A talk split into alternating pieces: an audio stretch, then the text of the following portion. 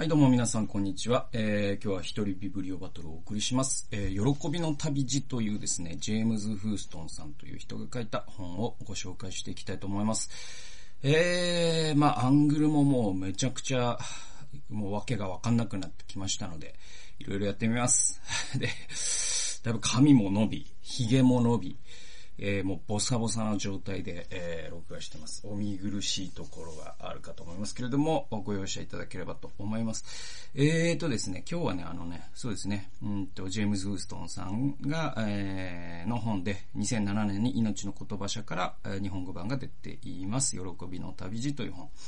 えこれはもうね、最初に言っておきますけれども、もう一回では絶対終わらない本なんですよね。うん。あのー、すごい面白い本で、なんか前回なんか、えっと、デボーションの、えー、やつで触れて、えー、ちょっとね、紹介しようかなと思った次第でございます。で、えっと、もうね、これ、命の言葉社なんですよね。で、多分僕、命の言葉社の本も結構読んできてますけれど、もう、もうはっきりね、えー、言いますと、もう命の言葉者の本の中で一番面白いんじゃないですか、これ。もう、僕の独断と偏見によればねもう何も言ってないのと同じっていうか、まあ、俺が好きだよって話なんですよ。もう、本当に、でも、僕はもうね、あの、信仰書っていうジャンルがある、あるじゃないですか。あるんですよ。そういうジャンルが。まあ、クリスチャンの人が、えー、その信仰を養うために読む本っていうジャンルがありましてですね。まあ、僕は、もうその信仰書の中で、もう、多分、オールタイムベストは、この喜びの旅路でし、ですね、今んとこ。そっから超えてくるものが出てくるかわかんないですけど、もう、とにかく面白かったです。で、えー、まずその、ジェームズ・フーストンさんという人は、えー、と、ちょっと経歴が面白くて、この人イギリス人なんですよね。イギリスで生まれて、で、イギリスで進学教育を受けてですね、で、その後カナダに、えー、渡ります。で、カナダに移住するんですよね。で、カナダのバンクーバーというところで、彼は、えっ、ー、と、リージェントカレッジというですね、進学大学、進学校をですね、設立するんですよ。で、その彼が、そのフーストン先生、今90代とかなんですけども、もうまだご存命でいらして、僕の認識では。で、えっと、この先生ね、うんと、なぜカナダでじゃあ進学校をね、始めようと思ったかというと、やっぱりですね、この、キリスト教の中の、ま、え、フーストン先生は福音主義と言われるジャンルに属するはずなんですよ。多分ですね、そのメインラインチャーチという認識ではないです、僕は。でもかなりそっちに近い感じでもあります、考え方としては。えでも、やっぱりですね、その、聖書の権威ということを信じていたりとか、あそういう聖書は神話なのであるというところまではいかない。やはり福音主義というところがあるんだけど、でもその、じゃあその世界の福音主義っていうものを見たときに、ヨーロッパの状況と北米の状況だいぶ違います。で、日本の人あんまりその辺気にしない人が多いですけれど、だいぶ違います。で、えっと、日本の人が福音主義だと思っているものの、は、何のブレンドかというと、ブレンドで言うと90%が北米、えー、1、10%がヨーロッパって感じがしますね。をブレンドしたもの。で、えっと、で、まあ10%がヨーロッパ及び日本って感じかな。だから、内村勘三とかね、そういう日本からのもう福音派福音主義の、まあ、流れというのも、香川豊彦豊彦とかもね、いますし、あなんで、だけれども、もう多分にやっぱね、あの、北米なんですよ。日本の福音主義が影響を受けているものって。で、北米の福音主義ってね、ちょっと独特です。ほんと独特で、世界全体から見たら。で、それを日本の人は多分認識すらしてないと思います。でもその北米のじゃあ福音主義が独特であり、その強みもあるんだけれども、ちょっとまずいなと思う点はたくさんあります。たくさんあるんですよ。で、えっと、フーストン先生はそのじゃあまずいなと思っている点っていうのを、じゃあ自分でなんかごちゃごちゃ文句言ってるだけでなくて、えー、もう実際に自分で変えていこうと思ったんですよ。で、えっと、カナダで、えー、進学校を始めたのはそういう動機からなんですね。で、その、フーストン先生の、じゃあ、どういうところを変えていこうかというと、まず、その、リージェントカレッジの一番ユニークな点は何かというと、お北米のね、進学校のほとんどすべてが、あその牧師養成学校になってるんですよね。で、牧師養成学校になってしまうと、何が問題かというと、そのキリスト教会という業界のポジショントークをしなきゃいけなくなるんですね、その牧師というのは。え自分はこういう考え方を持っているんだけれども、一応教会というものをなんだろう、いろんな意味で経済的にも政治的にも存続させるためにはこういう発言をしなければいけないという、え、プロパーな発言というか、プロパーな見解みたいなものを割とこう押し付ける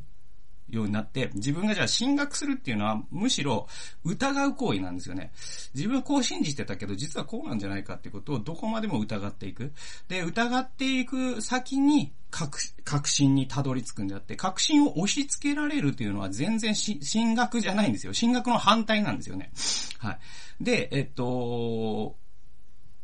フーストン先生はだから、本当の意味で進学をするような大学が必要だって思ったんです。北米に一つはね。で、やっぱヨーロッパは割とその進学校も、その牧師養成講座としての進学校ではなくて、進学という営みをするという伝統が未だに残っているんだけれども、えー、北米ではもうそういうのが廃れてしまっているから、えー、そういうものを取り戻したいというのがあって、彼はカナダに移住までしてですね、えー、進学校を設立します。だから、リーゼントカレッジという進学校のユニークなのは、その牧師、そこから卒業してもちろん牧師になられる方もいらっしゃいますけど、えー、その、むしろその社会に出てですね、働く中で、えー、まあ、医療現場でじゃあ働いた人がいるならば、その医療を進学するってどういうことなんだろうとかですね、えー、なんだろう、こう、ビジネスマンだったらビジネスの中で進学していくってどういうことなんだろうみたいなことを考えた人が、その一回社会人した後に、えー、そのオンライン講座とか、実際ちょっとね、サバティカルを取って、えー、この大学に通って、そしてま、えー、進学するという営みを学んでですね、えー、そして、えー、また社会に出ていくというような。だからその社会の中で息づく、そういう進学というものを、フーストン先生は取り戻したいと思った。それがですね、この、えー、リージェンドカレッジというものを、フーストン先生が、えー 設立した、した動機なんですね。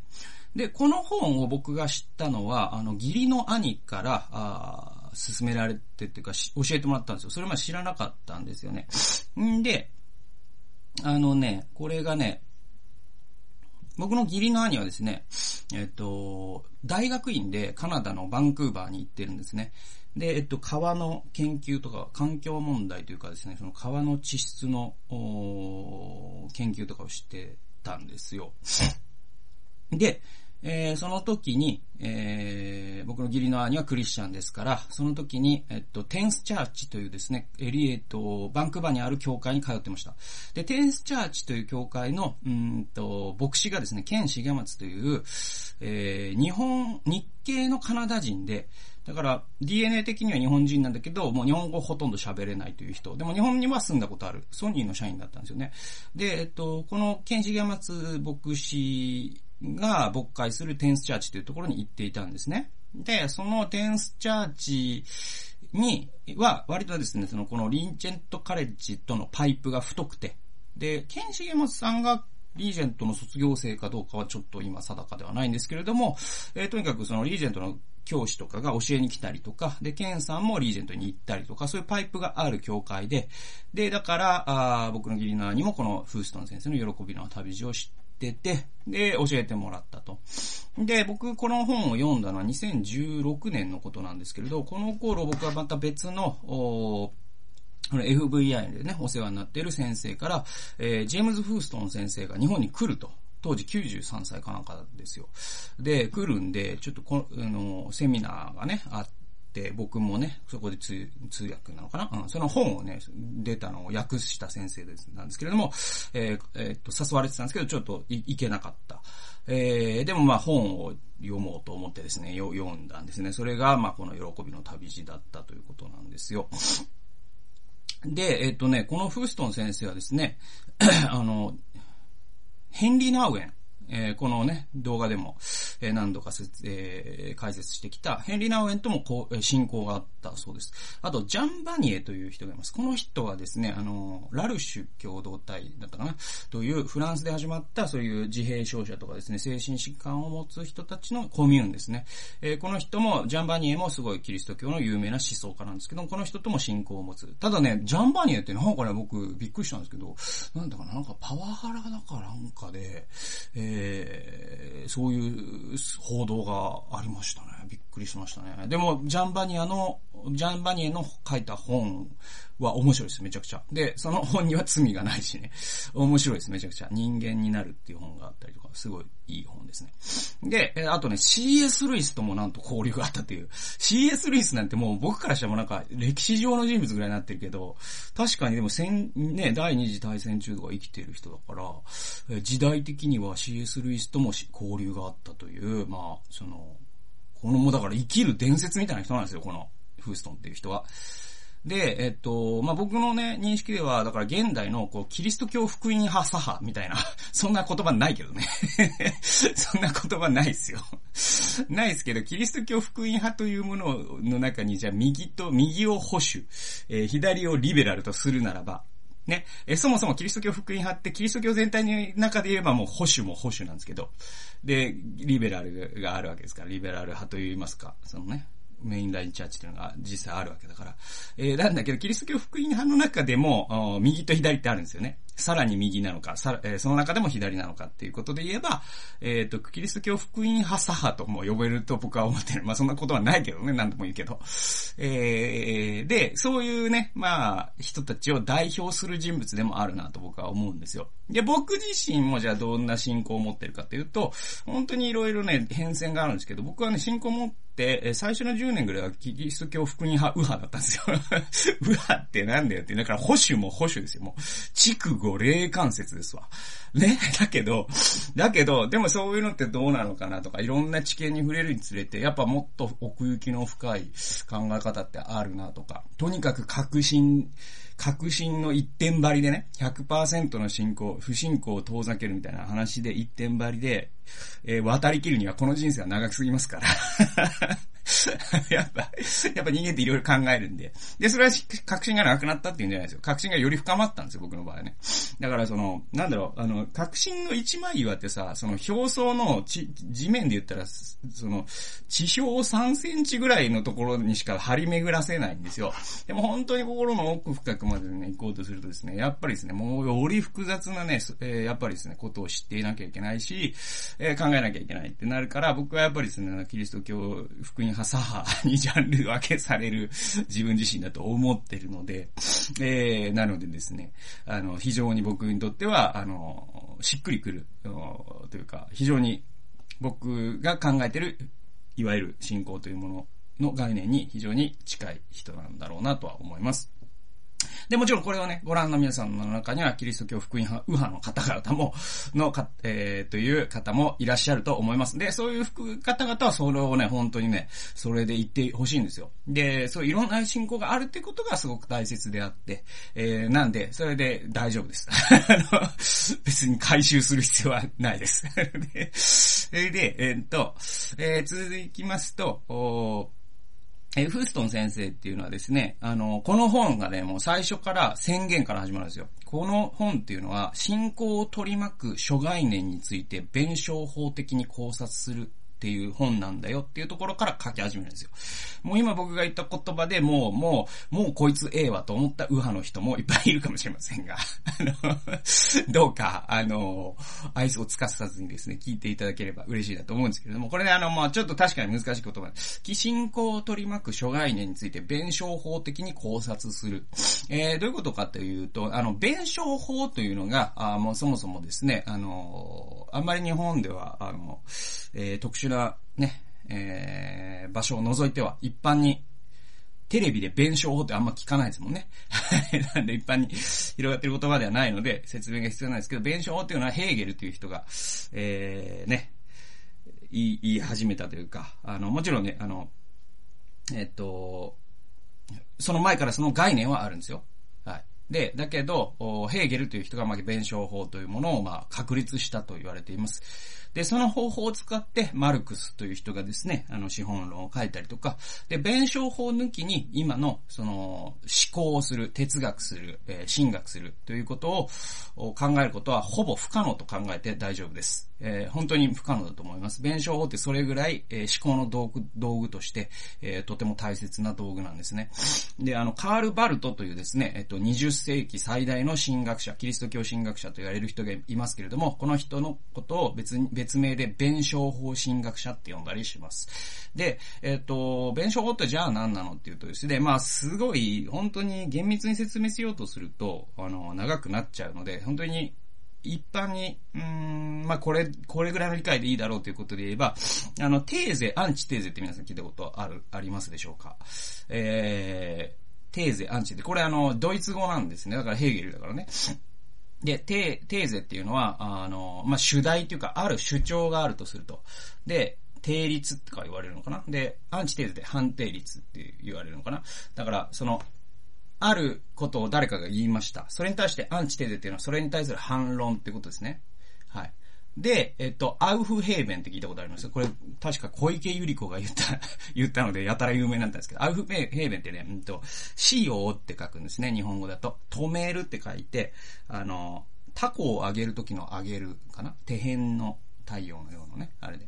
えっと、死をって、えー、いう言葉になります。これがアウフヘーベンって言うんですけど、このね、て、えっと、テーゼがあって、アンチテーゼがあると、こう、こう、こういう図式になるわけですね。で、それを一個位相を上げるんですよ。そうすると、この、ここにアウフヘーベンした結果、ここにある概念が浮き上がってくると。ね。で、まあ、そういうことです。で、実はですね、この、じゃあですね、あの、テーゼがね、A だとしましょうよ。で、アンチテーゼが B だとしましょうよ。で、使用されたここにあるのが C だとすると、実はこれってね、あの、C と A って断裂してるんじゃなくて繋がってて、えっ、ー、と、A が、こうね、あの、A が A ダッシュになるって言われるんですけど、だから、えー、もう余計わけわかんなくなっている人もいるかもしれませんけど、じゃあ具体例に落としましょうよ。えー、っとね、そうだなぁまあまあ、本当にわかりやすいところで言うと、おそうですね。まあ、日本の政治で、じゃあ保守とリベラルとかがあるわけですよね。保守がテーゼだとしましょうね。えー、つまりその自民党的なもの。まあ今の日本の社会の延長線上で行くんだってことですね。えー、伝統を大切にするんだであったりとか、天皇っていうのを保存するんだってことであったりとか、夫婦別姓というものに反対したりとか、えー、その企業の今のあり方、大企業がリードしていくっていうあり方を捨てないとか、雇用の流動化っていうのをあんまりしないとかですね。その辺まあ、割と自民党もリベラルになってきてますけども、え、とにかくそういう伝統を守ろうという立場があります。じゃあこのリベラル、いわゆる一般的に言われるリベラルというもの、革新と呼ばれるものはそれに対してですね、社会はやっぱ変えていかなきゃいけないよっていうものになりますよね。左の主張って。で、そうするとこれバチンってぶつかるんですよね。で、ぶつかるんですけど、これを一個位相の高いところから考えると、また別な風景が出てくるわけですね。それは何かっていうと、その日本ってていうのは、じゃあその伝統を守る立場と、じゃあ、その世界のグローバル化に、えー、対応してですね、変えていかないという立場があると。で、これバチバチやってるんだけど、でもここから見たときに、いや、そもそも、その日本の国民という、えー、一個の枠組みの中でみんなが幸せになることが大事なんだよねっていう考え方をすると、じゃあそもそもじゃあみんなが幸せになるにはどうすればいいのとかっていう考え方をすると、そのためにじゃあ天皇ってどういう機能を果たしてきたのっていうと、やっぱり国民統合とかだったりするわけですよね。で、その日本人であるというアイデンティティだったりすると。じゃあ、日本人というアイデンティティって必ずしもその、うんと、明治政府が作ったような神話に基づかなきゃいけないの。えー、そもそも、その神道とかの伝統とかに、えー、立脚していないと日本人であることがそもそもできないのか、あるいは他のあり方ってあるんじゃないの？みたいなことを言い始める人がいて、えー、そうすると問題のその軸が変わるんですよね。保守なのか、あ伝統を保存するのか、伝統を、その、まあ、プログレスしていく、前進させていくのかという、えー、枠組みその、その戦いだったんだけど、伝統の話じゃなくて人の話になるんですね、今度ね。人が国民であるとはどういうことかっていうことになっていくと、ちょっとまた別な考え方ができるよね、とかっていうことになります。えー、で、こういう概念操作のことを弁証法と言います言いますね。で、これ実はですね、別に高尚なこと、えー、だけじゃなくて、例えばね、なんだろうな、そうだな、あの、じゃあ学生だったら、あの、部活というテーゼがありますよね。で、アンチテーゼとして、えっ、ー、と、勉強、勉強ね。で、部活や遊びっていうテーゼがある。で、勉強っていうテーゼがこっちにあります。ね。で、自分は高校生だから、あの、やっぱり、えっ、ー、と、こっちか。高校生だから勉強しなきゃいけない。えっ、ー、と、まあ、いい大学に入りたいっていうのはとにかくあるから、勉強しなきゃいけないんだけど、部活もやめたくない。えー、彼女とも、やっぱり、こう、付き合いたい。えー、そして友達とも遊びたいみたいな、そのプライベートとそのね、えっ、と、勉強っていうのは、まあ、社会人だったら仕事とプライベートでもいいでしょう。ね、そういうぶつかり合って常にあるわけじゃないですか。で、そういうあテーゼ、アンチテーゼに対して、じゃあそもそもって考える。それ、そのとアウフェーレンペンってですね、実はですね、位相を繰り上げるって言うんですけども、その物事を考える抽象度、抽象度を1個上げたりとかですね、物事を考えるその、今まで横に切ってたのを縦に切るとか、そういう視点の切り替えが、その、資料の大切なポイントなんですよね。で、えっと、アインシュタインがですね、問題は作られた次元では解決しないって言ってて、だから次元を一個上げる必要があるんですよ。で、あの、今のその部活と勉強の話で言えば、じゃあ部活なの勉強なのっていう、そういうテーゼとアンチテーゼのせめぎ合いをしていた時に、その生徒がそもそも、じゃあ学生時代でどんなもの、どんなものなのと。今の時代、今の時期ってどんな時期なのみたいなことを問うた時に、それは10代の後半というのは、やっぱりその別に、えっ、と、将来のために勉強する時期でもあるけれども、いろんな経験をしてですね、その社会人になることに備えるということで言えば、勉強もその一つだし、そして恋愛もその一つだし、えー、部活もその一つだということが言えるわけですよね。はい。で、えっ、ー、と、勉強ばっかりをして、えー、10代の時に体を作っておくって結構その生涯にわたって大事だから、そういうものをおろそかにしたりとか、その人間関係をおろそかにしていくっていうのは、そもそもじゃあ勉強で、たとえですね、その受験レースの勝者になったとしても、えー、人生の勝者になれるかどうかわからないわけじゃないですか。ね。えー、そうすると、ちょっと違う、やっぱもうちょっと運動もした方がいいかもしれないとかっていう風景が見えてくるかもしれないし、それをより総合的に捉えるっていうんでしょうか。その勉強っていう枠だけで考える。そして部活っていう枠だけで考える。恋愛っていう枠だけで考えるのって、実はその人生をパーテンション化して今しか見えてないんだけれども、人生全体で見る。切り口を変えた時に、これ全部必要であって、じゃあその全部必要であるというそのありさま、その、そのものがそもそもも人生全体からしたらもう、ラライフワークバランスとかってまさにそういう話だから、人生全体からしたらもうすでにそれが始まってると考えることもできますよね。社会人になったら、勉強と部活問題がなくなるかって言ったらそうじゃなくて、より複雑になるだけですよね。ね。えっ、ー、と、仕事の中でどれを割り振るのか、あるいは仕事と自分のその家族をどう割り振るのかとかっていうことは絶対にしていかなきゃいけないので、その絶対にしていかなきゃいけないせめぎ合いがもうすでに始まっていると考えたら、このせめぎ合いをもうすでに練習できているということはいいことだってことになりますよね。そうするともはやこのせめぎ合い自体はもう問題ではなくなりますよね。このせめぎ合いがないと、むしろ練習できないんだから。ね。だからもう問題が問題じゃなくなるんですよ。位相を変えるとね。で、これをですね、仕様っていうんですね。で、えー、フーストンに戻りますと、フーストン氏はこの喜びの旅路という本で何をしたいかというと、信仰を取り巻く諸概念について弁証法的に考察する。えー、つまり信仰というのはですね、常に、えっ、ー、と、テーゼがあって、アンチテーゼがあるんですよ。で、これがない信仰って多分、信仰として、あんまり、うーんと、そうね、信仰と言えるんでしょうかっていうところになってくると思います。すべての信仰にはですね、あの、反対概念が出てきます。で、信仰者は、あの、必ず困難に遭うってイエス様が聖書で約束してくれてるんですよ。だから信仰って常に反対に遭うんですよ。で、反対に遭わなかった信仰者は多分信仰者と言えるのかどうか疑った方がいいぐらいかもしれません。えというのは、その、日本でじゃあ信仰を持つってなった時に、その信仰というのは日本の世間とぶつかるわけですよね、常にね。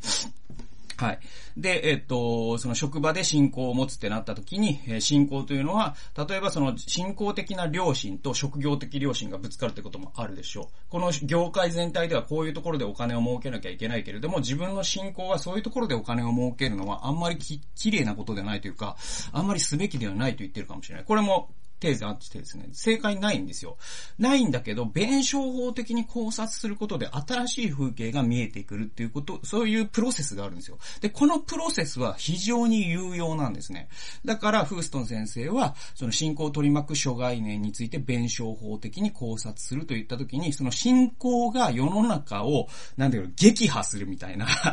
なんか信仰 VS 世の中で信仰が勝つんだみたいな話ではなくてですね、信仰と世の中っていうのは常ににせめぎ合うんだけれども、せめぎ合うときに我々がそれをアウフヘーベンしてですね、別な風景が見えてきたときに我々はより深い位相で信仰というものを発見できるんだっていう。そして、えー、取りも直さず、それこそが、キリストの弟子の一生涯の歩みなんだよ。絶えざる弁証法的な過程なんだって、フーストン先生はこの本の中で信仰生活というのは、えーあの、筆境ですね。まあ、筆境。あの、えー、詰まるところ。結局のところ。結局のところ、えー、信仰者の生涯とは、絶えざる弁証法的な過程であるって、えー、フーストン先生はこの本の中で言っています。えー、どういうことかというと、さっきのね、その、じゃあ日本の世間と信仰の問題が、じゃあアウフヘーベンされたとしましょうよ、あなたの中で仮に。全然違う風景が見えてきて、もそんなことはもうすでに問題じゃない。新しいタイプの、その、物事の、えー、把握の仕方をしたときに、信仰っていうのはもっと深い位相だから、っていうことが分かったとしましょうよ、と。で、そうするとですね、さっきの A、A、B、A ダッシュで言うと、A ダッシュに対するアンチテーゼが今度は出てきます。必ず出てきます。で、これ無限に行きます。これもう生きてる限り終わりません、これは。えー、なんだけど、それこそが実は信仰者の旅なんだよ。だから信仰者の、その弁証法という道具は信仰者にとって靴みたいなもんなんだよっていうのがフーストン先生の捉え方なんですね。で、この靴なしに、この人生の旅路を信仰のね、歩みをしていくというのは、多分不可能と言っていいんじゃないかっていうふうに、えー、思ってるわけですね、フーストン先生は。で、あとですね、この本でフーストンさんがですね、えっ、と、強調しているのは、物語というものをすごく強調します。えっ、と、まあ、フーストンさんの、うん、さっきね、その、北米のキリスト教福音派右派のあり方に対して、ユーフーストン先生が疑問を持っていると言ってるんですけれども、その疑問のもう一つは、その、牧師養成学校であるということだったりとか、その、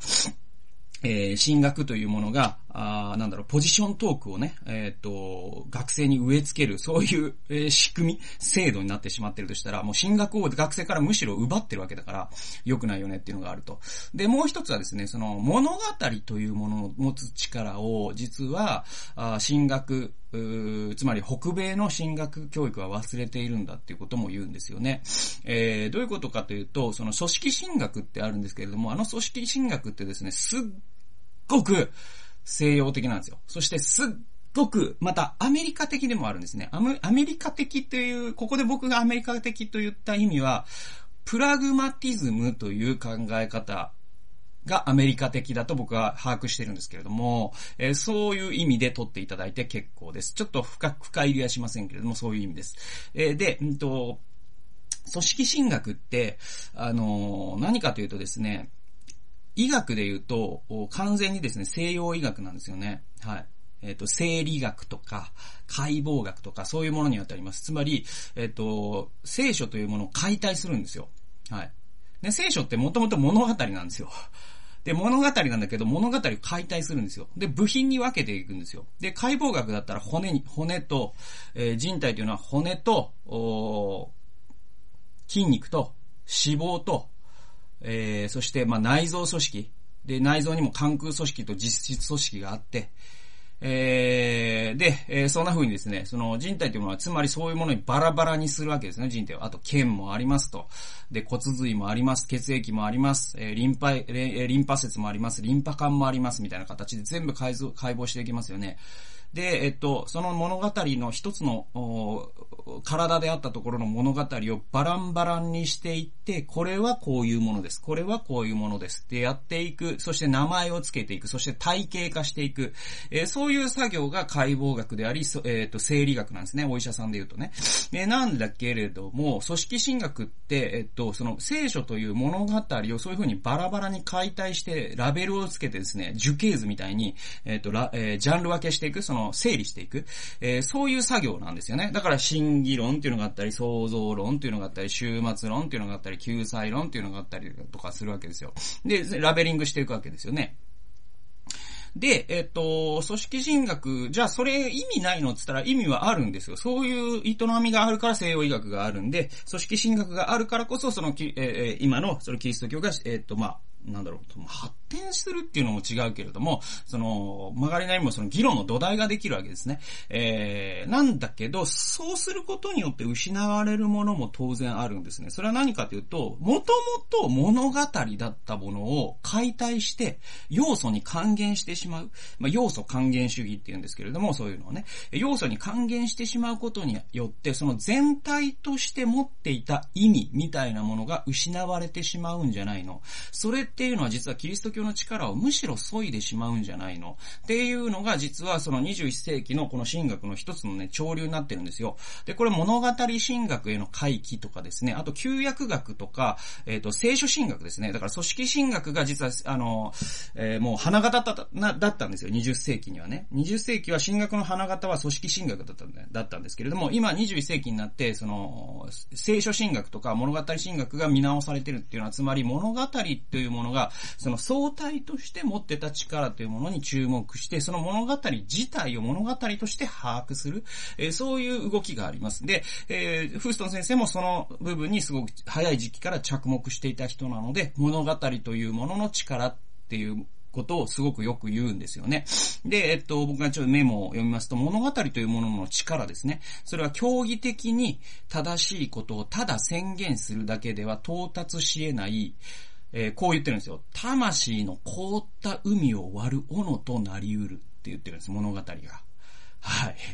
もうか、えっ、ー、と、物語っていうのは魂の凍った海を割る斧となり得るって言ってるんです。でも組織進学にはそういう力があるかどうか疑わしいってことです、逆に言えば。はい。えー、魂の凍った海を割る斧ね、あのー、網走にね、えっ、と、流氷観光に行くとですね、ガリンコ号というのに乗れるんですよ。僕乗ったことないんですけど。あのー、だから、シーズンにね、網走に行くと、流氷っていう、だからもう海の水が凍るほどのその氷点下になるわけですから、えー、そうするとですね、海を流氷がですね、流れてるわけですよ。で、流氷がですね、その擦れるんですよ。流氷同士がね、波でね。そうすると、キュッキュッキュッっていう独特な音がして、それの音をね、聞くためにですね、毎年世界から観光客が訪れるんですけれども、えー、それれを海からじゃあ眺めようってなった時に、ガリンコ号という、その、えー、船のね、先端がもうね、斧になってるね、船がね、その流氷を割りながら走っていくというのに乗れるらしいんですよね。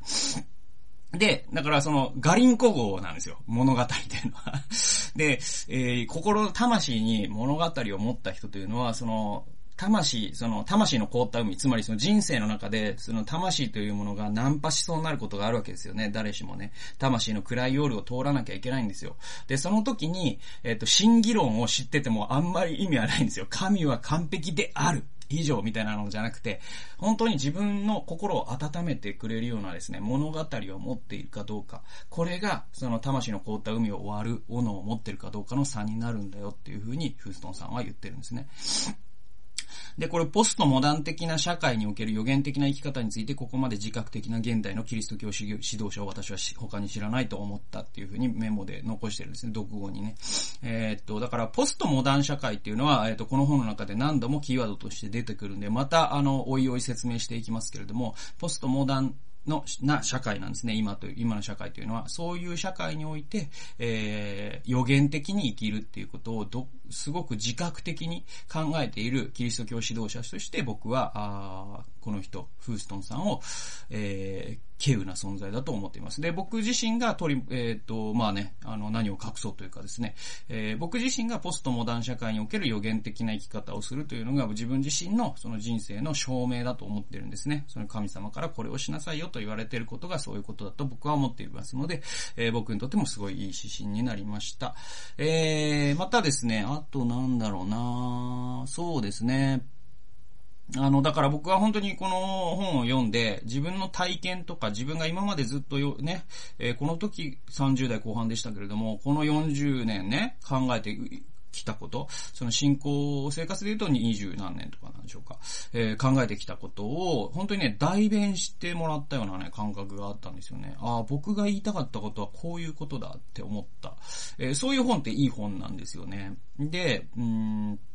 だから自分の確信が強まるからいい本っていうんじゃなくて、自分がまだ言語化、えー、してなかったんだけれども、あ、そうそう、こういうことだったんだ、俺が考えてたことは、っていうようなね、本ってあるじゃないですか。そういう本って本当いい本なんで、僕この本おすすめなんですよね。でね、あとね、憧れを模倣する傾向っていう話があって、えこれ最後にしたいと思うんですけれども、これも僕のめ読書メモからなんですけれども、あの、僕らって憧れる人を模倣する傾向にありますよよね。みんなそうだと思うんですよ。僕もそういう傾向強いんですけれども、えー、でもね、それってね、みんなあると思うんですよ。でも、実はそれは自らがなれる最善の姿への投影なんだって、フーストンさんはここで言ってるんですよね。で、一つの屈折でもあるって言ってるんですよ。だから憧れを模倣する傾向っていうのは、実はその、みんなあるんだけど、えー、必ずしもそれ健全かというとそうじゃなくて、一つ屈折してるっていう指摘してるんですね。で、僕もだから屈折してるわけですよ。ね。で、えー、っと、あのー、これ何かというと、自分がなれるはずのベストに対して、その人を投影してるっていうんですね。はい。で、なんか同族嫌悪の裏返しなんだっっていうふうにも僕はなんか思ったんですよね。で、えっと、どういうことかというと、あの、まあ、フーストンさんがその心理という時に、うーん、その、心理っていうのは僕らが、あと、必ず、その、把握、感覚とか認知的に把握できるものの向こう側にあるっていうのがまず大前提としてあるんですね。把握できるようなものってそもそも、把握できてしまってるんだから なんだろう、心理とかじゃないんですよ。そういう位相にあるものじゃないんですよ。またこれもまあ長くなるんだけど、あの、そうなんですよ。んで、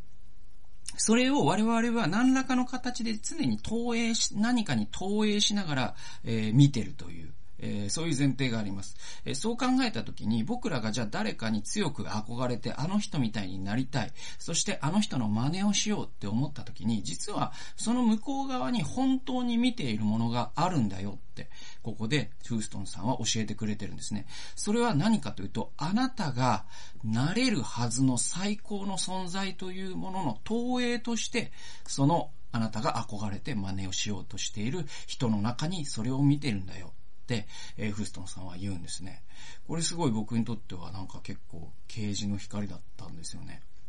だから僕にもですね、憧れる人はいるんですけれども、でもその人になろうとする必要はなくて、実はその人というのは自分が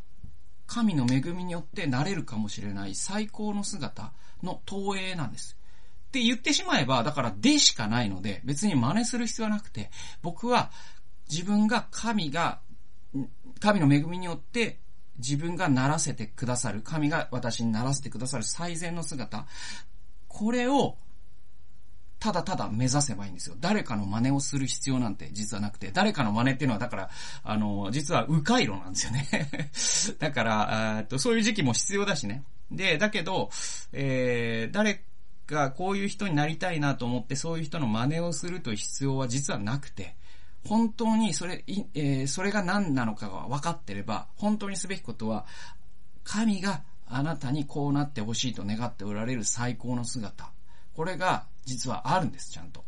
で、それに向かってまっすぐに歩いていけばいいんであって、どこか誰か知らない人の真似をするという寄り道をする必要はないよということを、まあ、フルストンさん教えてくれたんですよね。ということで、えー、一つも引用することなくですね、あの、この本の全体の、えー、ご紹介でもう38分使ってしまいましたので、えー、ちょっとですね、これシリーズなんで、これ第1回です。第何回で終わるのかわかんないんですけども、あの、まあね、あの気が済むまで、ちょっとね、あの、こういう機会ですので、紹介していきたいと思います。次回は第2回ですね。えー、実際に本文に立ち入っていきたいと思います。今日は、えー、喜びの旅路第1回をお送りしました。最後まで聞いてくださってありがとうございました。それではまた次回の動画及び音源でお会いしましょう。さよなら。